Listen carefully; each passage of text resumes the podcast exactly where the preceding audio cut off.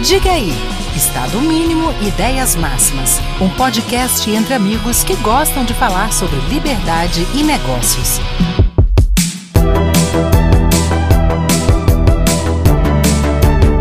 Fala galera do Diga aí! Ó, Marcelo Mendonça aqui, mais um episódio, quarta-feira. Episódio um pouco diferente, porque por motivos de incompatibilidade de agenda, os meus sócios, amigos, parceiros Francisco e Lucas não puderam aqui, é uma questão inédita, mas eu acho que não vai prejudicar, até porque é, meu convidado, antes de te, te, apresentar, eu vou dar uma brincadeira aqui, né? Porque a galera gosta de falar que eu sou o melhor entrevistador desse negócio. Então, não vamos sentir falta dos caras, o bate-papo vai ser irado. Estamos aqui hoje com Fernando Caio Gaudi, professor e sócio da FUCAP, né, uma das principais escolas aqui de business é, do estado e agora do Brasil também, ex-diretor da CVM. Fernando, o que mais que eu falo de você assim? Porque, pô, seu currículo é bem extenso, meu velho. E aí, tudo certo? Tudo bem, Marcelo? Prazer estar aqui contigo. Né? É bom estar entre amigos, então, recep recepção bondosa. É, e é um prazer estar aqui com você e com, com, com o pessoal que está tá nos escutando. Não, irado. E assim, é, a, a, o nosso episódio de hoje, Fernando, é interessante porque a gente está vindo numa sequência que, sem querer, acabou fazendo muito sentido. A gente está aqui hoje com você para a gente falar também sobre economia e finanças, mas também pegar um pouco da parte do. Cara, nunca é tarde para a gente aprender mais sobre o mercado financeiro, alguns aspectos práticos, alguns aspectos até tributários aqui que são relevantes a gente trazer, porque, pô, o mercado financeiro é um setor da economia extrema importância, não apenas pensando no macro, mas também pensando nas finanças pessoais, né? Então, assim, acho que ficou uma sequência bacana para a gente falar aqui no Diga aí hoje. Não, vamos lá, vamos tentar explorar aqui o máximo possível. É, e aí, até me apresentando um pouco aí para o pessoal, é, eu já tive a oportunidade de estar em, em lados diferentes no que diz respeito ao mercado financeiro e mercado de capitais. Né? Então, comecei com minha experiência mais acadêmica, como estudioso, pesquisador. Depois eu fui para o outro lado do balcão, né? tive a oportunidade de ajudar a montar uma gestora de recursos. Já tive a oportunidade de trabalhar em instituições financeiras, ser gestor, enfim, fazer estratégias. E também já tive a oportunidade de estar do lado do regulador. Né? Então, acho que a ideia aqui é trazer um pouco dessa, dessas diferentes é, visões que são, sem dúvida nenhuma, complementares. É, mas, assim, para começar, acho que a nossa conversa aqui, Marcelo, o que, eu, o que, o que eu queria trazer de positivo aqui para as pessoas que estão nos ouvindo é, é, que o mercado brasileiro financeiro se, se desenvolveu muito. Né? Então, o mercado aqui no Brasil, se você olha aí os últimos 10, 15 anos, a inovação nos produtos, a inovação na quantidade de informações, a inovação no funcionamento, é um negócio é, realmente impressionante. Muitas situações que a gente imaginava que não aconteceriam nos próximos, é, sei lá, 10, 15 anos, já, existe, já existem hoje. É, é um mercado é, que tem, tem, tem para todos os gostos. Não, perfeito, perfeito. Agora, show, show antes da gente falar especificamente assim no mercado, cara, tem uma coisa assim. Hum. É, você, inclusive, foi meu professor e, e eu também já dei aula. E uma coisa que eu sempre percebi, Fernando, na, na, na faculdade, seja como aluno, seja dando aula, seja, enfim, como os alunos chegam no ensino superior totalmente despreparados para falar de economia e finanças, cara. Só que você veio da FUCAP. Acontece a mesma coisa na FUCAP? Os alunos também chegam, porque assim, a gente teve até um episódio recente com a Brunella Brumachá, em que a gente fez duras críticas ao sistema educacional brasileiro, porque a gente não ataca essas matérias tão relevantes na educação básica. E aí, na FUCAP acontece a mesma coisa? Mesmo nessas áreas mais técnicas, a galera chega um pouco despreparada também? Chega,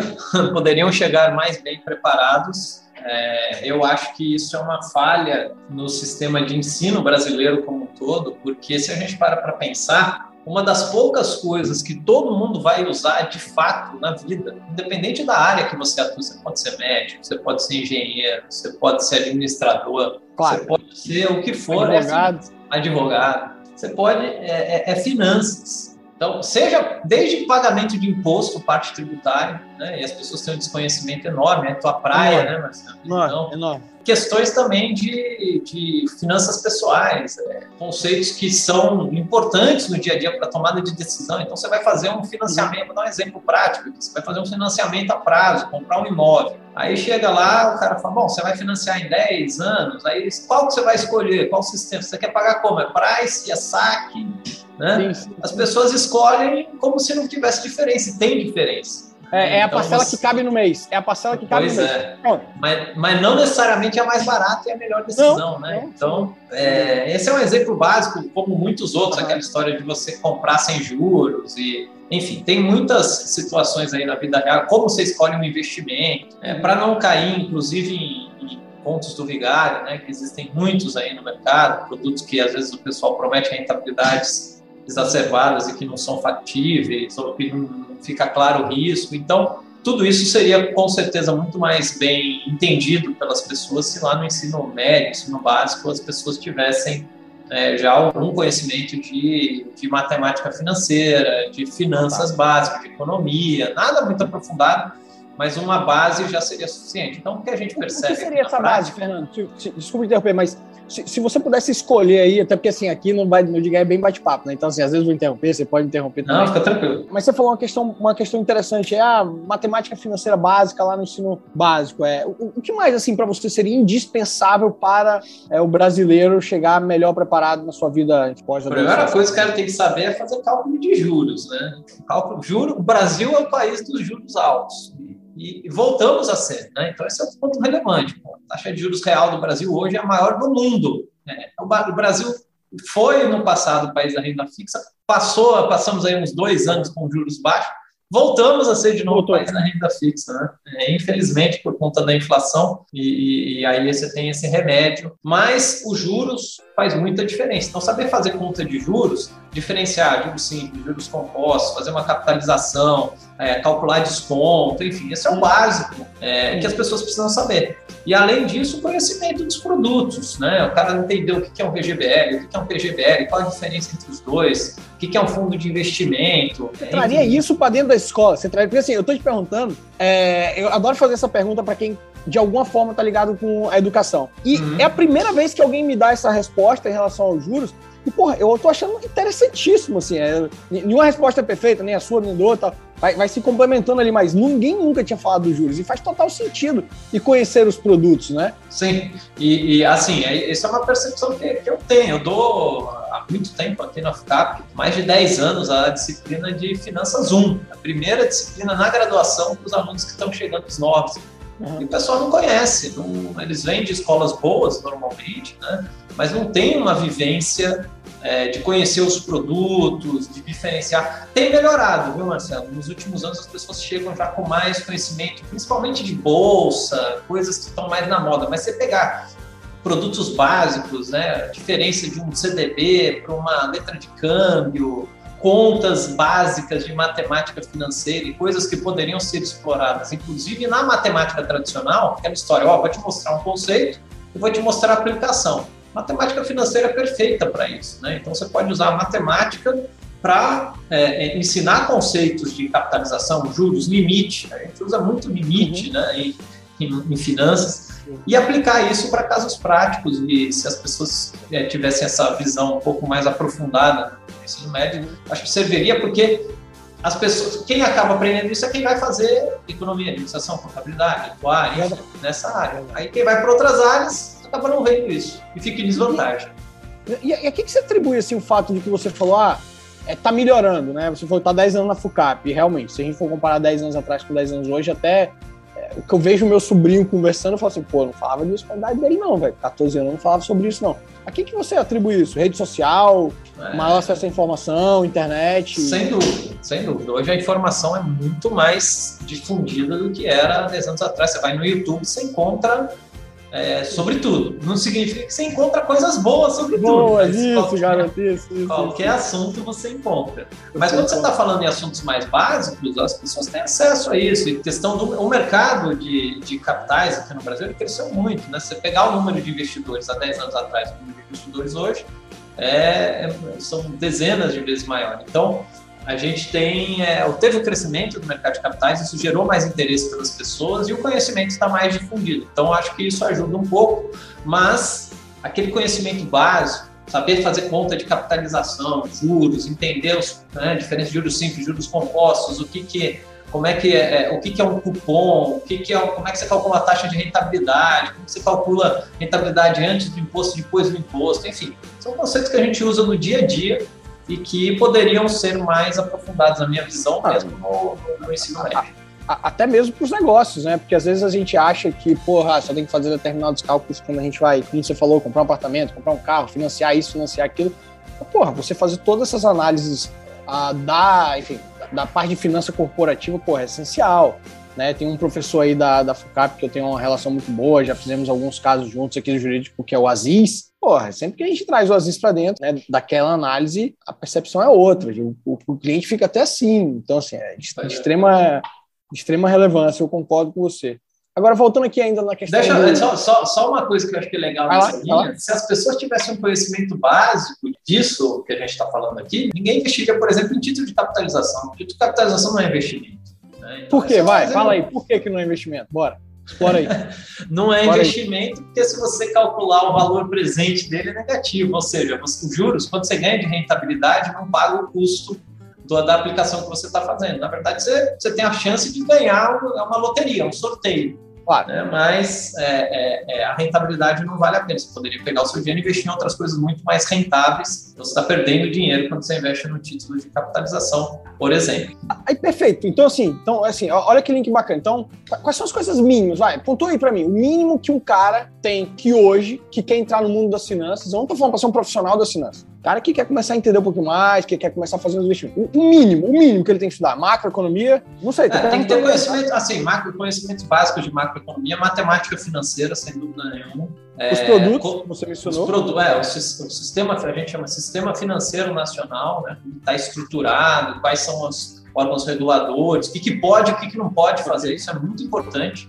O mercado financeiro é um mercado regulado, como todo mercado regulado, tem coisas que você vai falar bastante disso ainda. Fazer, né? é... Tributação, tem que entender? Tributação, sem dúvida alguma. Tributação, contabilidade, principalmente se você for é, comprar ações, analisar empresas. É. O mercado financeiro é um, é um conjunto de, de conhecimentos, né? Por isso que as pessoas fazem faculdade de economia, de contabilidade, de administração e acabam usando esses conhecimentos do mercado financeiro. Agora, deixa eu fazer um jabá aqui também. Manda. Acho que é interessante. Manda, pode fazer. A, a FUCAP acabou de lançar um curso de Direito. Né? Não sei se Cara, não fala sobre esse curso de Direito, não. Porque eu tô puto com a FUCAP. Porque a FUCAP lançou esse curso quando eu decidi fazer Direito, eu juro. Cara, quando eu vi... Sério, velho. A gente entrevistou a Aridelma aqui outro dia. E eu falei assim, irmão, quando eu vi aquela emenda, eu falei assim, cara, eu quero voltar pra sala de aula. Sério, porque assim, é. tudo que eu penso hoje que eu vim aprendendo nos últimos anos, principalmente pós-Líderes do Amanhã, 3 e IBF, L5, nos últimos cinco anos. Cara, se eu tivesse aprendido isso na faculdade, eu ia estar tá anos luz na frente, velho. Eu, eu, eu consigo enxergar isso. Eu consigo enxergar isso. Mas com a cabeça é, de hoje, gente, eu não sei se na época eu enxergaria. Advogado, ele acaba se especializando em uma determinada área. Né? Então, os advogados que atuam com societário, tributário, eu. É, você, né? É. e também outras áreas aí que, que tangenciam, né, áreas corporativas tal, eles acabam precisando de, desses conhecimentos de economia, matemática financeira, é, finanças, e aí é só depois da faculdade que o cara vai é, muitas vezes fazer cursos, especializações, etc. A pergunta é, por que não vê isso na faculdade?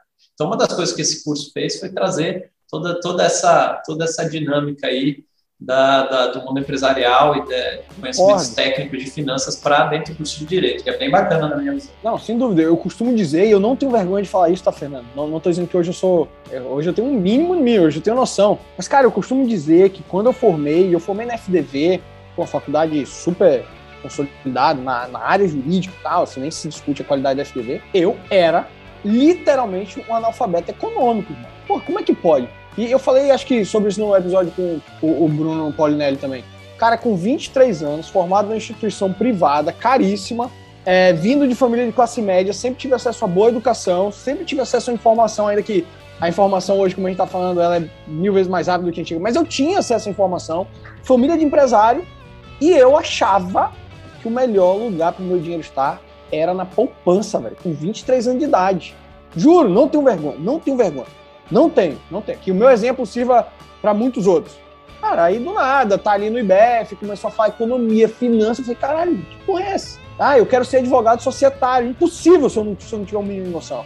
Ah, eu quero trabalhar com tributário. Impossível se eu não tiver um mínimo de noção de contabilidade. Não preciso ser contador. Eu preciso entender o que os caras falam.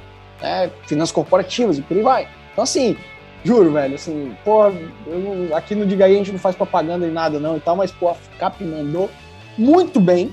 E eu espero, como um, um defensor do livre mercado que eu sou, que isso motive as outras instituições a fazer igual, porque o mercado precisa de profissionais mais bem preparados. As pessoas acham né, que é, só ele, como um profissional dentro da sua área, precisa estar bem preparado. Não, irmão. Quanto melhor os seus colegas estiverem, melhor o mercado onde vocês vão atuar mais dinheiro você vai ganhar. Então, assim, pô, coração, véio, parabéns demais para a FUCAP. Excelente jabá aí, eu assino embaixo. Só não vou falar que eu vou voltar para a faculdade, porque, pô, já fiz a, a, graduação, já fiz três pós, um aí na FUCAP, você foi meu professor aí, inclusive, muito bom, você, Bruno Funchal, e por aí vai. Então, assim, eu estou estudando outras coisas agora para tentar me compreender melhor, sempre como ser humano, profissional. E... Não, mas faz parte. Isso, ó, eu vou falar, eu estou fazendo uma pós em direito societário também. É, é, o caminho é Legal. é sempre inverso, né? É, e para mim foi assim, eu, eu, sempre tive uma relação muito próxima com o pessoal do direito, por fazer trabalhos conjuntos na área tributária, societária, pareceres, enfim, aquela interseção ali entre contabilidade, finanças, direito e tal. Claro, claro. Com essa minha ida à CVM, é, aí o relacionamento ficou ainda mais, mais próximo e, e, me ajudou muito, né? Então, tem me ajudado muito. Então, conhecimento nunca é demais. Agora, o que a gente não pode esquecer é que o conhecimento, cada vez mais, ele é interligado. Né? Porque na vida real não existem caixinhas. Você está na empresa e fala, não, vou colocar a caixinha aqui da contabilidade. Não, o cara que está lá no departamento de contabilidade ele tem que conversar com o cara do jurídico, tem que conversar com o cara de finanças. É a mesma coisa, o cara lá do jurídico tem que entender as outras áreas. Então, na vida real, as coisas são todas em conjuntas, porque na né, educação não ser também. Uhum, Eu acho uhum. que é, é, é, isso que tem que acontecer. Agora, Fernando, para a gente matar esse primeiro tema aqui de introdução às finanças, não que a gente tenha fazer introdução, mas um debate sobre. Ah, o novo investidor, velho, é sempre bom ele, ele ir atrás de. Do mesmo jeito que você vai atrás de um bom advogado, você vai atrás de um bom médico, de um bom contador. É sempre ideal ele ir atrás das boas corretoras e não cair em alguns contos do vigários que tem por aí. Como não? Mas assim, a gente vê muito, muitos casos falando, por exemplo, dos day trades. Ah, me dá aqui seu dinheiro, bota aqui que eu vou fazer girar para você. E aí toda aquela questão da falta de estudo da pessoa. O que, que você pensa assim também sobre essa situação? No mercado financeiro, informação é dinheiro, né? Então, assim, primeira coisa, ninguém pode achar que vai ter um investimento que vai te dar um retorno maior do que todos os outros sem risco. Investimento com um retorno mais alto é porque tem risco mais alto. Então, assim, a primeira coisa que você tem que ver, é, pô, esse investimento ele é legal. Você pode fazer um investimento que não seja legal, aí você vai ter uma taxa de retorno enorme, mas é, você vai ter um risco enorme, pode ser preso. E outra coisa, obviamente, que quando você está operando no mercado, você tem que ver se a entidade que você está operando ela é uma entidade que faz parte aí, ela é regulada, ela faz parte do, do, do sistema financeiro regulado. Né? Uma entidade regulada pela CVM, pelo Banco Central, né? se for uma seguradora pela SUSEP, enfim, para isso que existe é, essa regulação no mercado, para proteger o investidor, para proteger a, a pessoa física. E a primeira coisa que a pessoa tem que ver é isso: essa entidade que eu estou operando, ela está dentro do sistema financeiro? Se não está, por que, que não está? Tem alguma explicação? Né? Se não tiver, é, é, é para ficar com o pé atrás a princípio. Né? Bacana, e só para deixar claro, não tem problema nenhum, tá? Com Day 3, eu liberal do jeito que eu sou, fazer o que quiser e tal. É porque realmente tem muita crítica no mercado à, à prática do, do, do trade diário, né? Que raramente as pessoas. Não, mas vem cá, Marcelo, olha só. Day trade é bom, não é ruim para o mercado. Qual que é o problema do day trade? O problema do, do, day trade é que algumas pessoas acham que vão conseguir ganhar dinheiro fácil com aquilo. Não é fácil. Isso. Pô, você traduziu aí o que eu queria falar. Valeu. Não, é isso. Então, assim, você tem profissionais. Hoje em dia, na verdade, quem faz day trade não são nem mais as pessoas, são os robôs, os algoritmos. Então, não tem como você, pessoa física, a não ser que você tenha um conhecimento muito bom, um feeling muito bom, muito especializado, mas na via de regra, 99% das pessoas não vão ganhar do, do trade. Eles vão perder dinheiro no É uma coisa que o Bruno falou. É, é, importante as pessoas saberem, porque tem muita gente vendendo a ilusão, e aí sim, né? Você entra no Instagram, no meu Instagram, né? Eu vejo muita coisa de mercado financeiro, vira e mexe, parece um cara lá prometendo, ó, é, rico, é, é, negociando, e, enfim, isso daí. E, e tomar muita e, atenção que não é verdade. E falsos profetas existem em toda a profissão, tá? Então, só deixando bem claro isso aqui em relação aos, aos day trades, não tem problema nenhum com isso. A gente também vê muito, muito mito por aí que o mercado de capitais é só voltado para os burgueses, para os ricos e tal, e que é um absurdo um bilionário como Elon Musk comprar ações da quantidade que comprou e que deveria estar voltado para acabar com pobreza e que isso e que aquilo. Cara, fala para mim aqui, me ajuda a, a mostrar para a galera por que, que um mercado financeiro forte é tão importante para o desenvolvimento de uma nação, como é tratado, por exemplo, lá no livro Porque as Nações Fracassam, que é um dos meus livros favoritos, né? Então, assim, me ajuda a acabar com esse mito que algumas pessoas acham que mercado financeiro é, é antissocial, que mercado financeiro só, só serve para dar mais dinheiro para rico e tal, assim. Me ajuda nisso. Olha só, o mercado financeiro, ele, principalmente hoje, cada vez mais ele chega na ponta final da economia, que é quem está precisando de dinheiro para investir. Então, por exemplo, o cara que está lá numa fazenda no Mato Grosso plantando soja, muitas vezes essa, essa plantação de soja para comprar os produtos necessários, comprar a semente, comprar o, o fertilizante, arrendar a terra, muitas vezes o dinheiro vem de uma operação que surgiu lá no mercado financeiro. Então, o mercado financeiro, ele viabiliza esse tipo de coisa. O mercado financeiro viabiliza a construção de shopping, viabiliza a construção de grandes empreendimentos imobiliários, viabiliza a construção de grandes projetos que são feitos de, pelas empresas, então, quando a empresa está emitindo uma debênture, ela está captando recursos no mercado financeiro, ela vai usar esse recurso para construir alguma coisa, para investir em alguma coisa tal. Quando a empresa faz um IPO, emite ações no mercado primário, ela normalmente vai pegar esse dinheiro e também vai querer expandir suas atividades, investir em novos produtos. Né? No final do dia, empresa investindo significa que ela vai contratar mais gente, vai gerar mais emprego. Se esse investimento for bem feito, vai gerar um produto. Esse produto vai ser vendido, vai gerar mais renda, porque aí depois a empresa vende, paga os seus funcionários, paga, paga esses investidores, enfim, faz a economia girar. Então, é, como você falou, Marcelo, já existe uma relação clara que em economias que, tem, que são mais desenvolvidas tem mercado financeiro, mercado de capitais é, é, é mais desenvolvido, e isso faz o recurso chegar na ponta que precisa de uma maneira mais eficiente. Óbvio que você tem algumas situações que, já, que tem problema, sim. Né? Você tem algumas situações de investimento de empresas que fazem um projeto que não dá certo, né? um empreendimento imobiliário que não dá certo, mas, na média, o mercado financeiro faz com que é, gere-se mais renda gere-se mais empregos e que a economia funcione melhor. E, inclusive, não achar também que somente empresas gigantes podem não. ser utilizadas no mercado financeiro. Não, a gente estava conversando pelo WhatsApp sobre a nova regulação né, que, que veio agora do Act Crowdfunding, se você quiser explicar um pouco mais aí, e como que isso também traz é, um benefício para o middle, até para o pequeno marketing ali, né? Pois é, esse eu acho que é um ponto fundamental, porque é o seguinte, quando as pessoas falavam do mercado financeiro há 15, 20 anos atrás, cara pensava só na bolsa, né? Ah, pô, a empresa vai para a bolsa, vai emitir ações, mas que empresa que está na bolsa? São as empresas gigantescas, né? Para você entrar na bolsa, você tem que ter um faturamento. Aí, regra de bolsa, aí, acima de um bilhão de reais, são empresas grandes. Mas hoje em dia, com a evolução tecnológica e com a evolução regulatória também, a gente tem mercado financeiro para as startups, por exemplo né? que é esse mercado que você acabou de falar, de equity crowdfunding. O que é o equity crowdfunding? Nada mais é do que uma pequena empresa, uma pequena empresa, que ela usa plataformas tecnológicas, um site, para emitir títulos para que as pessoas possam comprar, para qualquer pessoa no mercado possa comprar. Isso é o que a gente chama de oferta pública. Isso, até pouco tempo atrás, só podia ser feito com autorização explícita da, da Comissão de Valores Imobiliários, porque a oferta pública é uma oferta que precisa ser registrada e precisa ter essa permissão. Agora, isso era viabilizado para as grandes empresas, porque tem custo, etc. Com essa evolução tecnológica, com essas plataformas de, de, de investimento é, coletivo e, e com essa nova regulamentação, isso se viabilizou para as pequenas empresas, para empresas que têm faturamento. A regra começou com faturamento abaixo de 10 milhões, agora acabou de sair uma regra nova, que vai passar a valer a partir de 1 de julho desse ano, 1 de julho de 2022, que é a resolução uhum. CVM 88, que empresas que são startups, né, com faturamento de até 40 milhões por ano, se for individual, 80 milhões por ano consolidado, e que queiram fazer captação de até 15 milhões de reais, elas podem fazer uma captação com dispensa de registro na CVM. O que, que significa isso? Você não tem os custos que uma grande empresa teria. Então, você vai lá nessas plataformas de investimento coletivo, cadastra a sua ideia, sua, manda as informações do seu negócio para sua startup, e aí, essas plataformas vão fazer uma seleção e vão divulgar isso para o conjunto de investidores que estão atuando naquelas plataformas. Esses investidores vão poder comprar cotas na empresa, comprar uhum. títulos de dívida conversíveis, enfim.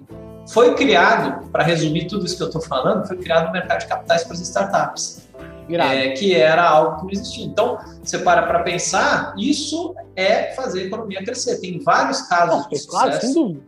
Vários casos de sucesso de empresas que usaram já essas plataformas para começar os negócios. Não, muito bom, assim, porra, merece todas as palmas a, nesse ponto a CVM, é, porque, de novo, assim, é, é movimentação através do mercado financeiro de algo real, de as startups que vão investir em tecnologia, vão contratar pessoas, vai movimentar ali todo o setor, além de trazer toda a inovação que a gente sabe. Agora, pois é, esse, só, só, só para fazer o, vai lá, vai lá. timeline aí, você teve lá em, em a instrução que fala, que está vigente hoje, até 1 de julho desse ano, a instrução CVM 588, que foi emitida lá em julho de, 2017. Uhum. Né? Então, agora, cinco anos depois, o que está acontecendo? Tá, teve uma é, renovação dessa, dessa regra, dessa norma, houve uma modernização com essas alterações que eu falei, né? aumentou a receita bruta das empresas que podem usar esse mecanismo, aumentou o valor que pode ser captado, e aí, essa nova norma, para quem tiver interesse, quem está nos ouvindo, pô, tem uma startup, quero ver como funciona a resolução CVM 88, que vai passar a valer a partir de 1 de julho desse ano. Agora, agora olha que irado aqui, né, do que a gente estava falando. Né? A gente veio fazendo toda a construção das finanças básicas, educação, é, passar a investir mercado, estudar. E aí você trouxe uma questão em que, apesar do mercado financeiro ele ser regulado pela CBM, Comissão de Valores Imobiliários, você acabou de me trazer uma hipótese em que houve uma desburocratização da regulação para ter mais fomento de investimentos, da economia, de novos negócios, etc. Fernando, você estava lá dentro, você é do meio privado também. Qual a sua análise assim, do trabalho da CVM? Né? A gente não está nem falando se a CVM deve existir ou não. Qual, qual a sua análise do trabalho da CVM? É, é um bom trabalho? Poderia ser melhor? Não, eu acho que é excelente ponto esse, Marcelo. E seu xará, o presidente da, atual né, da, da, da CVM, mandato até julho desse ano, Marcelo Barbosa, ele, uma das bandeiras que ele trouxe no mandato dele, e que eu acho que foi e te, tem sido um sucesso, é justamente isso, que a gente chama de redução dos custos de observância que é, é, reduzir os custos regulatórios. Regulação ela é necessária porque existem falhas de mercado, falhas okay. informacionais, etc. Então, isso já é reconhecido, inclusive, na literatura sobre o assunto. Tá? Então, precisa ter regulação, principalmente quando você está lidando com dinheiro de terceiros. Né? Essa é uma área muito sensível. Okay. Agora, sempre que você puder otimizar, reduzir, diminuir esse custo de observância, esse custo de burocracia, para fazer com que o mercado seja mais dinâmico, tanto melhor. Então, esse exemplo do, do, da dispensa de registro é um dos exemplos, né, no caso do Act Crowdfunding, é um dos exemplos dessas reduções de custo de observância que tem acontecido.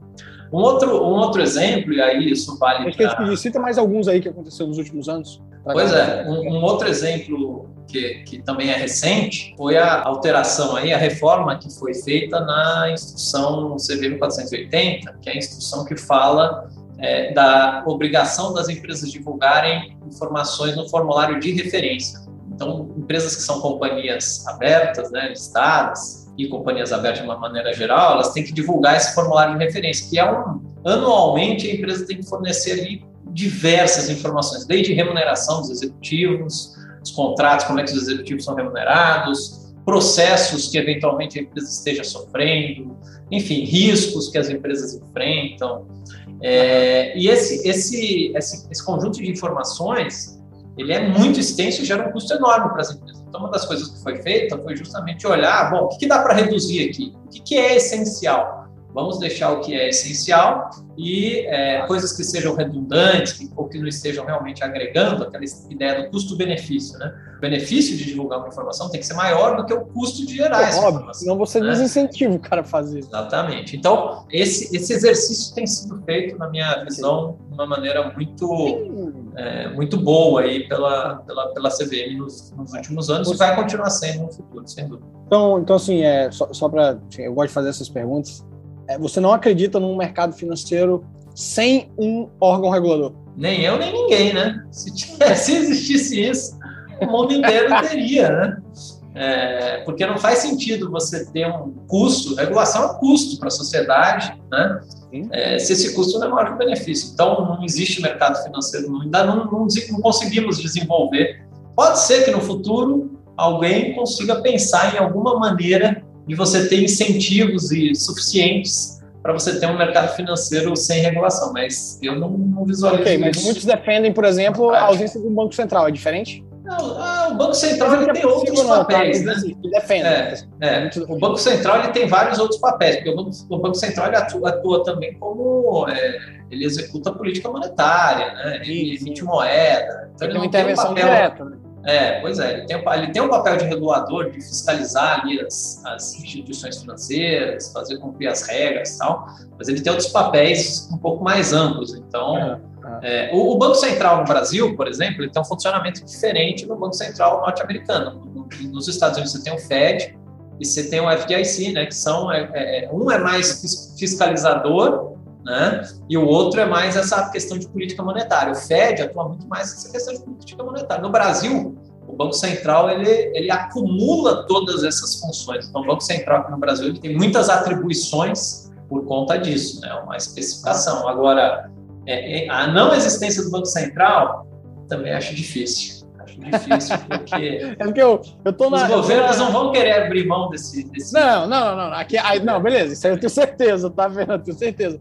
A questão aqui seria muito mais teórica e, e porque assim, eu, eu admito que eu, eu tô no limbo hoje do que eu sou em termos liberais, tá? Eu tô na dúvida se eu sou um libertário mesmo se eu sou um liberal clássico, eu tô na dúvida. Eu tinha certeza que era um liberal clássico, mas ultimamente, cara, eu tenho ficado ali naquela dúvida, então eu adoro fazer essas perguntas, porque eu gosto de ouvir as opiniões e ajudando a formar meu conhecimento, óbvio, né? Conhecimento, a gente forma opinião através exatamente de, de, de mais conhecimento, então eu gosto de ouvir as pessoas que manjam uh, do assunto. Ô, Fernando, você mencionou é, em algumas de suas respostas, eu não lembro qual especificamente, a própria questão dos IPOs, né? É, que é uma forma de você também captar investimentos para você desenvolver os seus negócios. É, por que, que, assim, aqui dentro do Brasil, esse número anual de IPOs é, é tão assim, cara? Por que, que a gente. Ah, teve um ano que teve 30, o ano outro não teve nada, teve um ano outro, assim, parece batimento de coração, fica um negócio assim, não, não há uma. Na verdade, eu diria que ele tem uns picos e depois ele volta lá para é baixo, isso, né? Então, é nesse é ponto. Por que, que é esse é. pico tão grande? Por que, que tanta gente desiste? É, vou te dar, vou te dar dois, uns números aqui. Ó. E o, o, recorde de IPOs no Brasil foi em 2007. Foram 59 IPOs. Tá? Ano passado, 2021, foram 47. Foi o maior, o segundo maior número de IPOs uhum. na história do, do mercado. É, aí, quando você vai para os outros anos, aí tem um ano lá que 2020 foi bom também, 2028. Mas aí tem ano que é 9, outro 10, outro 2, aí começa a ficar essa. Vai lá e desce tanto. Pois é, e aí você tem várias explicações para isso, né? mas é, é, talvez a explicação aqui mais simples da gente entender é a famosa janela de oportunidade. O, o que é um combustível para que a empresa resolva emitir ações, fazer captação no mercado? Primeiro tem que ter demanda, né? tem que ter gente querendo comprar. O que, que gera essas pessoas querendo comprar de uma maneira natural? Juros baixos primeira característica okay. é essa, aquilo que eu te falei. Então, e aqui Brasil, só teve dois anos, né, que você falou. Pois é. Por, por o Brasil ser historicamente um país de juros altos, quando o Brasil ficou com juros baixos, 2020 e 2021, foram dois anos que houve muito IPO.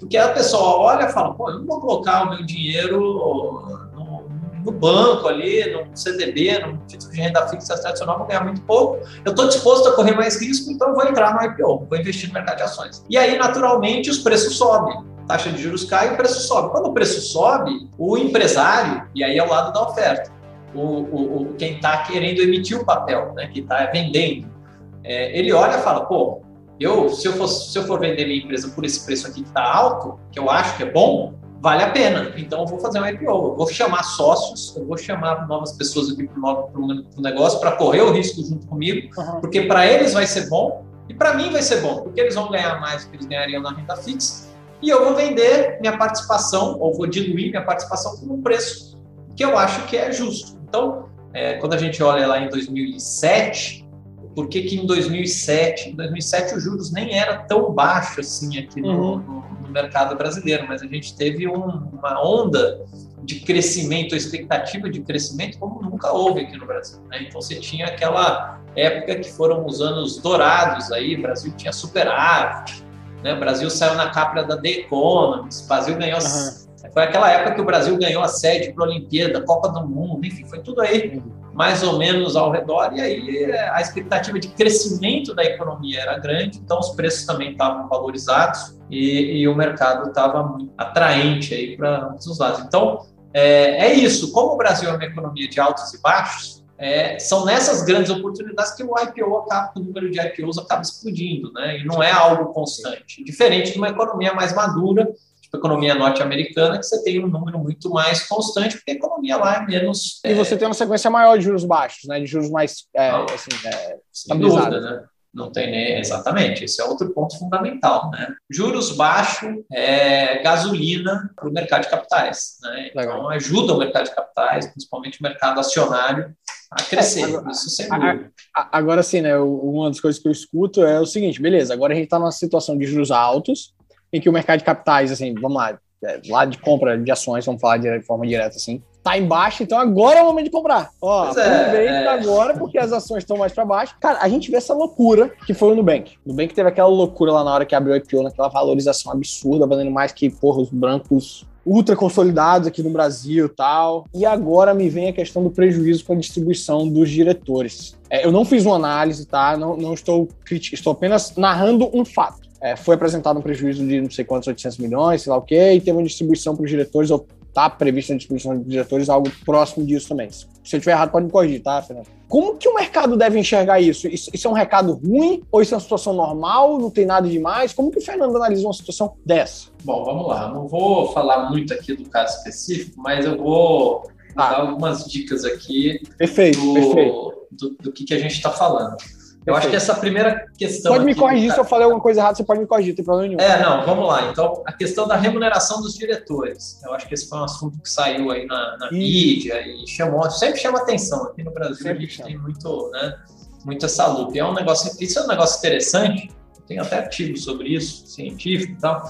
Mas você sabe que nos Estados Unidos a remuneração ela é individual, né? Então as empresas elas têm que divulgar o nome do, do, do diretor do executivo e qual a remuneração. Aqui no Brasil não é assim, é uma remuneração agregada da diretoria como um todo, okay. do conselho de administração. E aí você tem que divulgar a média, o mínimo e o máximo. Então, o que aconteceu aí no caso da remuneração dos, dos diretores né, do, do, do, Nubank, que eu acho que é interessante a gente falar, é o seguinte: aquilo ali não é quanto que o Nubank vai pagar em dinheiro para os executivos, não é. Aquilo é o que a gente chama de remuneração total, total, total comp. Inclui a, o salário, mas inclui outros benefícios, como remuneração em ações, remuneração em stock options okay. e outros tipos de remuneração variável, que só vão se concretizar se o banco tiver um bom desempenho.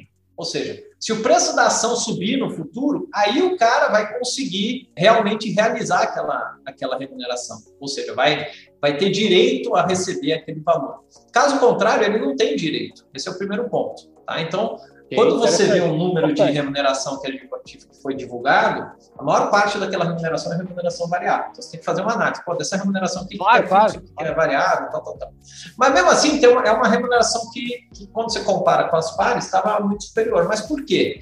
Porque a maior parte daquela remuneração, né, também não fiz análise específica do caso, mas pelo que eu vi, é do, do, dos fundadores, né, um cara que fundou o Nubank, que é diretor também, trabalha você tem essa característica é, é, específica, né? Uhum. É, mas é, é, importante a gente não confundir isso como se fosse uma remuneração e como se fosse um salário. pagamento direto, transferência via Pix, TED ali daquele valor. Exatamente, claro. porque não é. É uma remuneração que depende do desempenho. E, e assim, aí eu, é, é, isso é legal, Marcelo, porque isso, onde que tem essas informações? Naquele documento que eu falei para você chamado formulário de referência aqui no Brasil. Uhum. Quem quiser, né? É, dá uma olhada lá no formulário de referência. No caso do Nubank, como é uma ação listada na, na Bolsa Americana, mas você consegue também ter acesso a essas informações. Entra no site, não só do Nubank, mas quem quiser ver claro, essa informação empresa. de remuneração sobre qualquer empresa que é listada, ações, entra na área de relações com investidores, tem lá formulário de referência e tal, e aí você vê e você analisa se faz sentido, se não faz. Mas, de novo, a remuneração, ela tem que. Qual que é o ponto fundamental da remuneração? Ela tem que alinhar interesses. Você tem, uma, tem que ter uma remuneração que faça com que o interesse do executivo esteja alinhado com o interesse dos acionistas e que gere mais valor para a empresa. Né? Entendi. No caso das é stock options, quanto melhor ele performar, mais vai valer a ação dele lá na frente, tá? Entendi.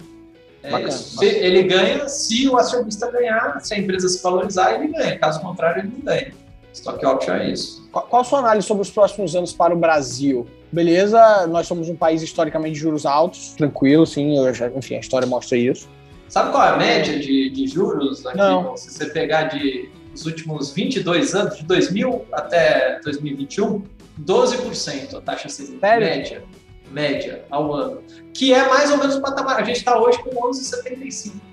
Então a gente fala, pô, a gente voltou para a média. Né? A gente porra, faz 20 anos, se você pegar o histórico, 12% ao ano de taxa Selic, a gente está mais ou menos de volta para a média. Aquele, o que a gente passou em 2020 e 2021, que a gente chegou a Selic aí em 2020 de 2,77 na média, uhum. é totalmente fora da curva. Então a gente voltou, voltamos para os juros altos. Mas não podemos ser um país desse, dessa média de 2,77? Não podemos? Podemos, podemos, desde que né, as economias do governo estejam balanceadas, que não é o que acontece hoje. O governo gasta muito mais do que arrecada, aí a dívida tem uma trajetória crescente, né, e aí isso não é sustentável. E aí, como é, qual, onde que vem o preço dessa conta? Vem nos juros, né? vem nos juros, porque para financiar o governo, os investidores querem receber juros, mais risco, mais juros. E aí é isso que aconteceu. E aí, só para terminar aqui, vai lá, vai lá, vai. a gente está num momento agora mais complicado ainda, por quê? Porque o resto do mundo está aumentando os juros, principalmente os Estados Unidos. Sim. Por causa da inflação. Aí você tem vários fatores, guerra, estímulos monetários, estímulos né, que foram dados por conta da pandemia. Se você olhar o agregado, a gente chama de M1 nos Estados Unidos, o negócio subiu absurdamente, né? ou seja, a quantidade de dinheiro que foi colocada na economia pelo governo americano, como o equivalente lá do auxílio emergencial que eles fizeram, Sim. foi absurdo, inundou, e isso trouxe inflação. Essa inflação vai ter que ser combatida e está começando a ser combatida com muita força, tanto que já tem vários economistas aí renomados falando que, que a taxa de juros dos Estados Unidos vai chegar a 5, 6%, que é uma porrada absurda, porque os juros nos Estados Unidos com a 5, 6%, vai forçar com que os outros países todos tenham que manter os juros altos, senão todo mundo vai para os Estados Unidos. Porque claro. eu ganhar 5, 6% de juros em dólar nos Estados Unidos, que é o, no título Tesouro Americano, que é o título mais, de menor risco, é, para que, que eu vou investir no título Tesouro Brasileiro? Então, isso Não, também força os juros a ficarem altos. Então, esse é um, é um ponto que Você... a gente está vivendo e, vai, e é uma porrada que os mercados Não, claro. vão sofrer aí, na minha opinião.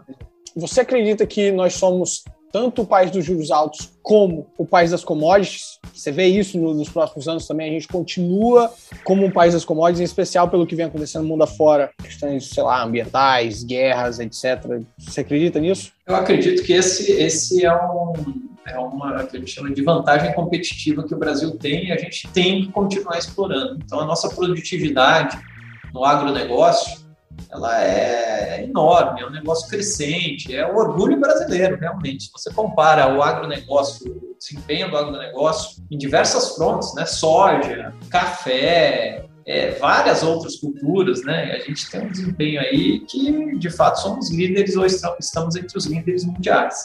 E isso é muito bom, né? O Brasil, e não tem porque ele... ter vergonha, né? Tem gente que pelo gosta contrário, de Pelo contrário, isso é o que você tem que você tem que fazer o que você é bom, né? Você tem que fazer o que você é bom. O Brasil ele tem essa é, é, é ele, ele, tem esse histórico de, do agronegócio, obviamente que a gente tem aqui uma, um presente natural, né, de ter solos férteis, enfim, área cultivável enorme, etc. Mas tem muita tecnologia envolvida também na produção, no ganho de produtividade.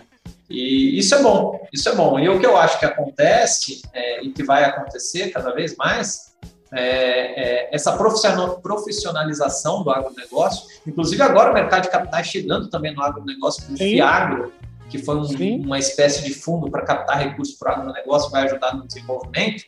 Isso vai cada vez mais profissionalizar e fazer cada vez mais com que as empresas se estruturem de maneira profissional e ganhem competitividade.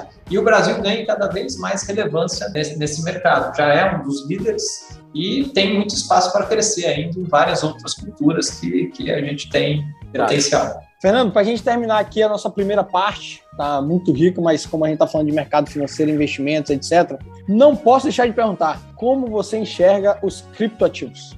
Eu acho que é assim, no começo, eu vou ser bem sincero, eu olhava com muita desconfiança, né? Eu falava, caramba, esse negócio para mim não fazia muito sentido, a não ser para aquelas pessoas que quisessem ocultar a origem dos recursos, ocultar as transações, e aí que eu vi o valor. Eu falei, pô, a criptomoeda ela tem valor porque quem está operando fica oculto ali e você consegue, né, de alguma maneira, usar isso para fins que, que o sistema financeiro tradicional você não conseguiria. Passada essa etapa, e eu acho que de certa maneira o mercado evoluiu muito, né? começou assim, na verdade, mas passada essa etapa, isso, é, principalmente é, alguns tipos de criptomoedas, como Ethereum, Bitcoin, outras que são as moedas líderes, elas de fato elas ganharam a, a figura de serem enxergadas pelo investidor tradicional como um ativo que possibilita investimento. Não é moeda. essas criptomoedas não são moedas na, na acepção da palavra e no conceito, mas elas são um ativo que pode ser investido. Cresceu muito a cotação por conta disso, né? A valorização foi enorme. Não acho que vai ter aí essa valorização que houve no passado, vai continuar acontecendo, mas passou a ser uma classe de ativo interessante. Agora, o que é o mais importante por trás das criptomoedas e que agora dá origem aos chamados criptoativos é a tecnologia que está por trás. Né? E aí o, o blockchain de uma maneira geral, e aí você tem algumas especificidades de blockchain ah. aí, que, que, vão ser usados e já estão sendo usados é. em várias outras áreas. E aí eu acho que é uma tecnologia realmente revolucionária que veio para ficar e aumentar cada vez mais. Perdi esse bonde, isso daí não. Acontece, acontece. Tem que admitir. Fernando, vamos lá, segunda parte aqui agora, mais, mais curta até, mas para a gente conhecer um pouquinho mais do Fernando, fazer umas brincadeiras. É, Fernando, primeira coisa, indicação de um livro, por favor. Eu leio muito livro técnico, né? mas eu vou falar de um livro não técnico. Uhum. É, eu gosto muito do Apanhador nos Campos de Centeio, é um livro que eu gostei bastante. Um livro que, que eu estou lendo atualmente, Guns, Germs and Steel, né? Tipo, é um livro que fala da evolução aí da, da, da, humanidade no que diz respeito a por que, que determinadas regiões se desenvolvem mais ou menos, algumas explicações um pouco diferentes aí sobre esse assunto. É um Bom, uma mistura, de, uma mistura de Sapiens com Por que as Nações Fracassam? É, mas é, uma, é, é um viés menos econômico. É um, ah, legal, legal. É Pô, vou botar na minha lista aqui, achei interessante. É, achei interessante. é legal, é um livro legal. Um filme e uma série Vou falar duas séries que eu acho que são interessantes. Que eu, que eu, Breaking Bad eu achei muito bacana. Sensacional. Uma série boa. Uma série mais recente que eu vi e gostei bastante é Vikings. Vikings, né? Boa também. Legal, assim. Um filme que eu, eu acho muito bom, chama Era Uma Vez na América. Quem gosta de filme de máfia e não viu esse filme, é um filme tradicional, eu, estilo eu, Poderoso Chefão. Eu vi esse filme já, é muito bom. É, muito bacana, eu gosto. Muito bom mesmo. Um autor favorito? Eu gosto, eu gosto muito do, assim, da sequência de todos os livros, você pegar o conjunto da obra tal, do Ian Fleming, né, do 007. Ah, irado. Primeira vez que indicam aqui, irado, bacana. Pois é, mas se você, você para para pensar no conjunto da obra e o que, que o negócio gerou, né, realmente Legal, é, verdade. É bacana. Um esporte favorito? Basque... Hoje em dia, basquete. Basquete, eu gosto do esporte que eu gosto muito de assistir e gostava muito é de jogar na minha época em que eu jogava basquete. E tem algum time de basquete favorito? Eu sempre torci pro Utah Jazz, né, na NBA e tal. Aqui no Brasil eu não torço pro nenhum time, não, mas lá. Seria o seu esportista favorito Michael Jordan? Eu não, não, não sei se é o favorito, mas eu acho que ele é o mais brilhante que eu vi jogar de todos os esportes, acho que é ele. É, não vi Pelé, infelizmente, né? Uhum. É, mas assim, de, de, de, todos os esportes em geral, acho que ele, ele seria o mais brilhante um valor que rege a vida do Fernando. Acho que integridade, valor. Respeito, isso daí é importante. Uma personalidade, alguém que você admira muito, de qualquer setor, de qualquer área, de qualquer lugar. Porque assim, é difícil, eu não gosto muito de admirar uma pessoa, eu sou muito mais de ideias, entendeu? E aí, tipo, como as ah, ideias mudam ao longo do tempo, É, eu acho que essas personalidades vão mudando, as pessoas que se admiram ao longo do tempo, ela, elas vão mudando. Fala uma né? ideia de alguém que você admirou, então. Tem um que eu admiro, tem um aí, tem um bacana aí, Luca Pacioli. Luca é? Pacioli, você já ouviu falar em Luca Pacioli? Não, não. Não, Luca Pacioli é considerado o pai da contabilidade. Ele era um matemático aí. que ele escreveu o primeiro livro que retratou o método das partidas dobradas. Isso foi lá no século XV e vale e vive até hoje. Então é uma tecnologia, é, é um negócio doido, porque você fala, pô, que tecnologia que foi criada quase em 1500, 1490, mais ou menos, uhum. e até hoje o pessoal usa, óbvio que evoluiu muito, mas a base ali é a mesma, revoluciona, né? Um país de economia exemplar. É, Estados Unidos. Eu acho que o modelo econômico dos Estados Unidos ele é, é uma democracia, primeiro ponto que eu acho fundamental, uma, federação, né, é, e que valoriza conhecimento, valoriza boas ideias e dá oportunidades. Faz das oportunidades, não tem jeito. Que, que é, um, é um bom modelo a ser seguido. Agora aqui, um ou outro, hein? Tem que escolher um ou outro, hein? CVM ou a SEC, SEC, né? Qual das Bom, duas? Sem, sem dúvida CVM, né? Sem dúvida disso. Bacen ou Fed? Não, Bacen também. Aqui eu Bacen sou totalmente tupiniquim. Como eu te falei, o Bacen ele tem atribuições muito mais amplas Sim, do que. É muito elogiado, muito reconhecido. A última agora, para a gente acabar a entrevista aqui, que é um, foi uma das, é, uma das polêmicas da semana e tal. Bilionários devem existir, sim ou não? Bilionários, sem dúvida. Pega, claro sim. que tem que existir, sem dúvida, sim. sem dúvida. Liberdade, mano. Os caras produzem muito mais do que os caras ganham muito mais valores É isso. É, pois é. Não tem modelo alternativo ainda que, que faça sentido, né? Então. Tem. É isso, o cara gera valor, ele tem que ser e depois ele faz com o dinheiro dele que ele quiser, pô. Se o cara quiser. Exatamente. O problema dele. O problema dele, né? Se ele quiser comprar é, a rede social A, B, C ou D, ninguém tem nada a ver com isso. Não, não, não, não. Exatamente. Então, meu amigo, pô, bacana demais. Infelizmente a gente teve que ir adiando essa conversa, podia ter sido antes, mas enfim, foi muito bacana, valeu demais, muito bom. Muito obrigado, parabéns aí pelo trabalho, vamos seguir adiante. Eu que agradeço aí, um abraço a você, parabéns aí também pelo trabalho, muito bacana. E um abraço a todos aí que, que nos ouviram. Valeu, galera. Um abraço. Até quarta que vem. Fui.